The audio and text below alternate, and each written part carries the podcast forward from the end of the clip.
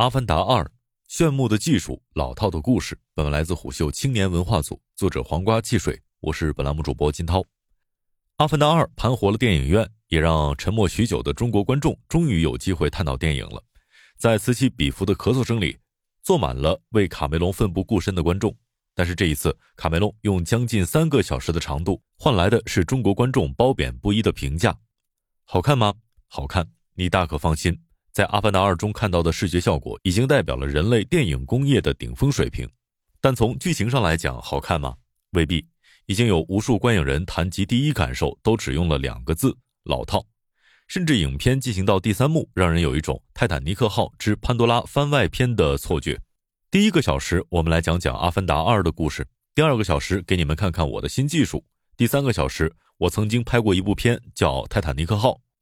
全世界观众等待了十三年的作品，历经了各种修改重启的波折，最后到底应该如何评价呢？一位豆瓣网友发出了一句十分真诚的感叹：“如此老套，却又如此的好看，真神奇。”《阿凡达二》的技术有多目眩神迷，它的叙事就有多四平八稳。即便如此，这些依然不影响《阿凡达二》是一部老套但值得一看的好莱坞优秀大片。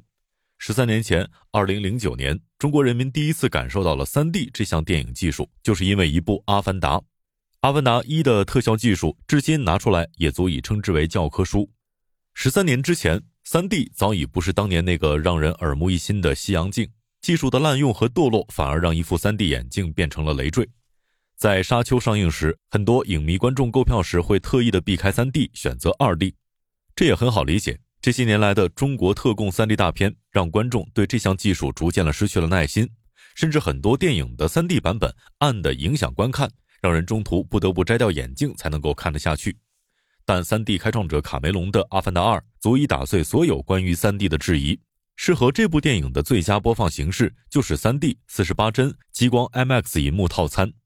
如果你也明智的选择了激光 IMAX 版本，那么《阿凡达2》一开场。奈特利的巨脸与双眼凝视会带来几乎巨物恐惧症的清晰感，仿佛他手中的剑已经轻轻地戳在了第一排观众的脑门上，这是令人窒息的壮观。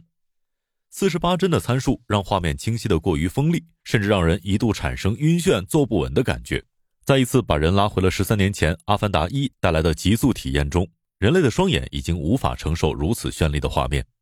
在科技高度饱和，去趟游乐场就能随时体验沉浸式四 D 的当下，能让人在电影中目眩神迷，也确实只有卡梅隆的特效王国可以做到。《阿凡达二》的第一幕是我们熟悉的潘多拉丛林，而第二幕才是技术的华彩之笔——海洋。丝滑清透的水感是视觉技术最难呈现的部分，但《阿凡达二》还原了水的质感，并且呈现了蓝色的一万种层次。演员们水中戏的拍摄，拍摄于卡梅隆在曼哈顿的海滩摄影棚。幕后团队搭出了一个巨大的水箱，水箱里容纳了足以复刻真实世界海洋环境的水量。为了让动作捕捉技术在水下运作，水质必须清澈透明。卡梅隆原本想让摄影团队穿着水肺潜水服拍摄演员的表演，却发现呼吸装置会对水体造成扰动。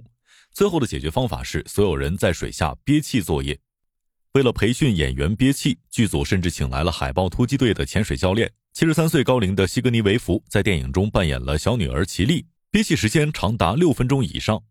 扮演岛礁族女祭司的凯特温斯莱特甚至超过了七分二十秒，一度以为自己休克了。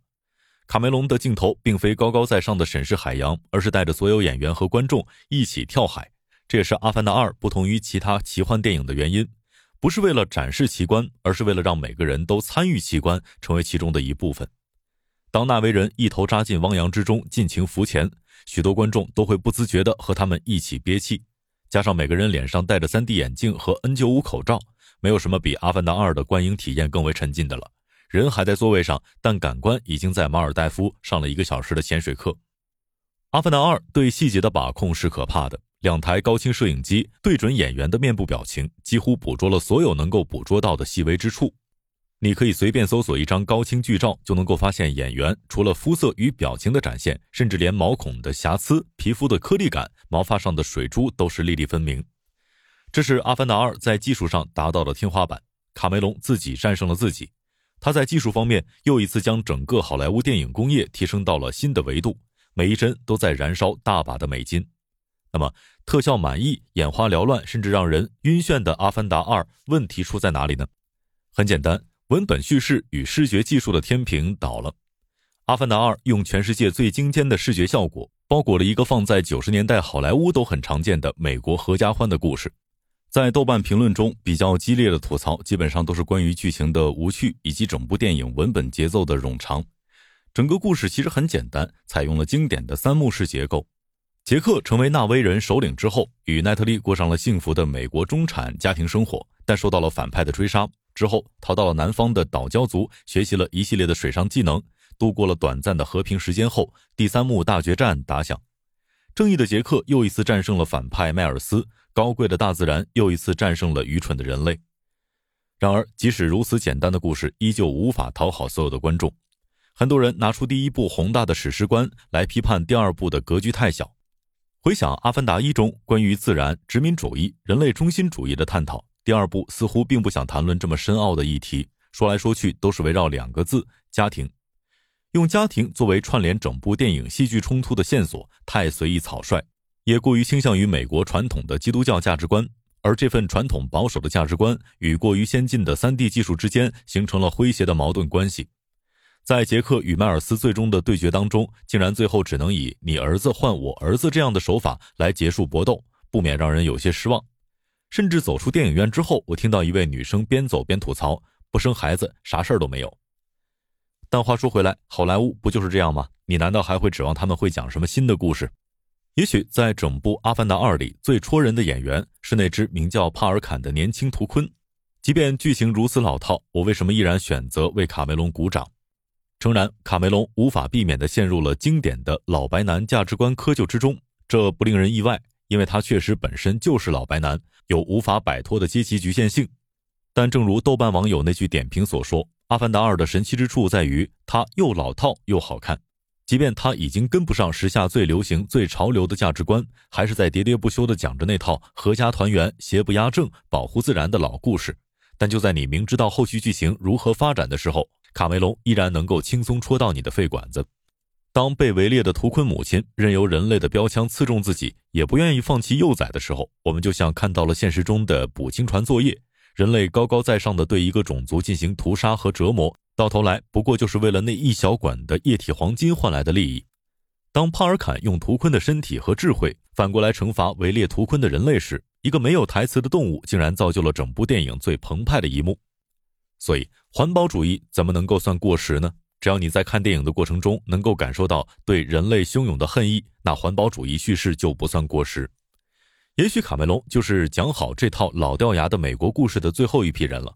评论的声音确实很复杂，大家希望看到的仍然是一部大爽片，甚至有网友替卡梅隆感慨，也错失了太多爽片该有的节点。最后决战的时候，应该像复联四一样大集结，奇力应该用法师技能直接召唤深海克鲁苏，把所有坏人都拍死，等等。恨不得上手帮忙改剧本，但其实《阿凡达》本来就不是爽片啊！商业洞听是虎嗅推出的一档音频节目，精选虎嗅耐听的文章，分享有洞见的商业故事。我们下期见。